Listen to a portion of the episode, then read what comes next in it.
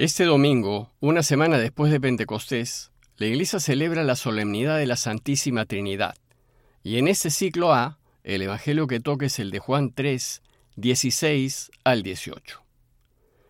Tanto amó Dios al mundo que entregó a su Hijo único, para que no perezca ninguno de los que creen en Él, sino que tengan vida eterna. Porque Dios no mandó a su Hijo al mundo para juzgar al mundo, sino para que el mundo se salve por Él. El que cree en Él no será juzgado.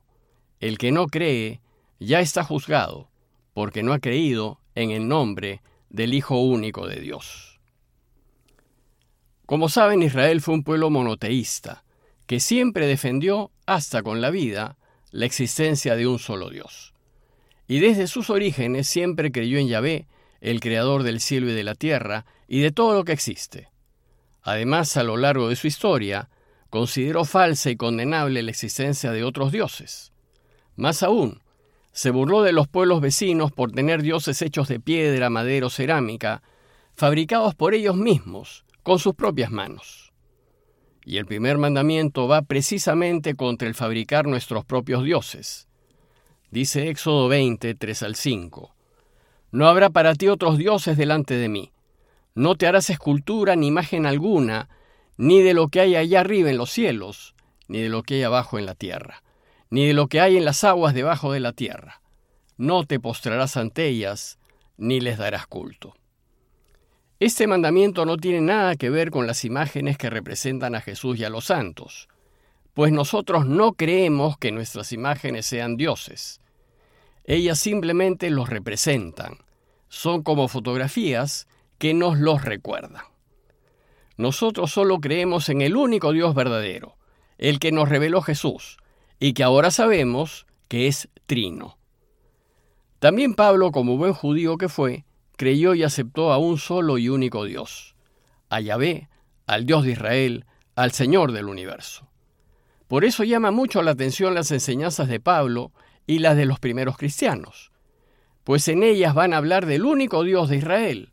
Sin embargo, al hacerlo, van a referirse al Padre, al Hijo y al Espíritu Santo. Por ejemplo, cuando Pablo se despide de los de Corinto, les dice, que la gracia del Señor Jesucristo, el amor de Dios Padre y la comunión del Espíritu Santo esté, en singular, siempre con todos ustedes. ¿Qué pasó? ¿Acaso Pablo y los judíos cristianos se volvieron politeístas? Lo que pasó fue que gracias a la resurrección de Jesús y al regalo del Espíritu Santo, los cristianos empezaron a profundizar en el conocimiento de Dios. La resurrección de Jesús les rompió todos los esquemas, y eso permitió que el Espíritu Santo penetrase en ellos y actuase. Y por la acción del Espíritu Santo que la comunidad recibió en Pentecostés, la iglesia de los primeros tiempos, poco a poco, fue descubriendo que Jesús no solo es el Mesías y el Señor, sino que por medio de él Dios mismo entró al mundo y se reveló a todos nosotros. Pero además, este espíritu lo fue fortaleciendo y fue sacando a la luz conocimientos nuevos del único Dios de Israel. Y gracias a la acción del Espíritu Santo, la imagen del único Dios verdadero que el pueblo de Israel siempre tuvo, se va a enriquecer y revelar en mayor profundidad. Y así, la primera iglesia va a descubrir que el único Dios verdadero es a la vez Padre, Hijo y Espíritu Santo. Es decir, va a descubrir que es trino. Bueno, pues este descubrimiento es una pequeñísima luz dentro del misterio incomprensible de Dios. Y fue una revelación tan importante que la iglesia necesitó procesarla y digerirla durante un buen tiempo. Ya en la segunda mitad del primer siglo, la Iglesia empezó a afirmar que existe un solo Dios verdadero, pero que éste es a la vez Padre, Hijo y Espíritu Santo. Lo dice Mateo 28, 19. Vayan y bauticen en el nombre del Padre, y del Hijo, y del Espíritu Santo. Pero esta afirmación de fe recién se consolidó en el concilio de Constantinopla del año 381. Hoy la Iglesia nos presenta para nuestra meditación y reflexión este gran misterio que atañe directamente a la esencia de Dios. Hoy nos invita a celebrar a Dios mismo, en toda su unicidad y grandeza, que resulta que es Trinidad. Es Padre, Hijo y Espíritu Santo. Esta verdad de fe es imposible de comprender para nuestra razón. Pues ¿cómo puede ser que un solo Dios sea a la vez Padre, Hijo y Espíritu Santo? Ante esto, ¿qué podemos decir? Para algunos ya es difícil creer en la existencia de un Dios, creador del universo. Imagínense tener ahora que admitir que este Dios sea uno y a la vez trino. En efecto, con la afirmación de que Dios es uno y a la vez Padre, Hijo y Espíritu Santo, la Iglesia reconoce que Dios, el eterno e infinito, es incomprensible. Nosotros, seres finitos y limitados, buscamos explicarnos a Dios, el eterno e infinito, pero la verdad es que no podemos porque somos criaturas limitadas e incapaces de entender al Creador del universo. No podemos abarcarlo, Él supera con creces toda nuestra capacidad de entendimiento. Por eso, sabiamente, San Agustín dice, si es Él, no lo entendemos, y si lo entendemos, no es Él. Por eso nuestra razón es incapaz ni siquiera de demostrar la existencia de Dios, pues aunque hay muchas huellas que apuntan a su existencia, la filosofía se reconoce incapaz de afirmar que existe, pero también se reconoce incapaz de afirmar que no existe. De aquí se deriva la cómoda postura agnóstica, la cual afirma que desde la razón no puede pronunciarse si existe o no existe. Es una postura pues cómoda que no se arriesga ni apuesta. Lo cierto es que para nuestra razón, si Dios existe, seguirá siendo un misterio inaccesible. Entonces, ¿cómo hacer? Si bien nuestra razón no nos permite descubrir a Dios, lo que sí es posible es experimentarlo. Ya la Iglesia, en concreto Juan en su primera carta, nos enseña que Dios es amor. Es decir, no define a Dios en términos filosóficos o naturales, como esencia o como energía, Juan define a Dios de la manera como lo podemos experimentar y sentir, como amor. Según Jesús, Dios es un Padre amante y cariñoso que nos quiere y solo desea nuestro bien.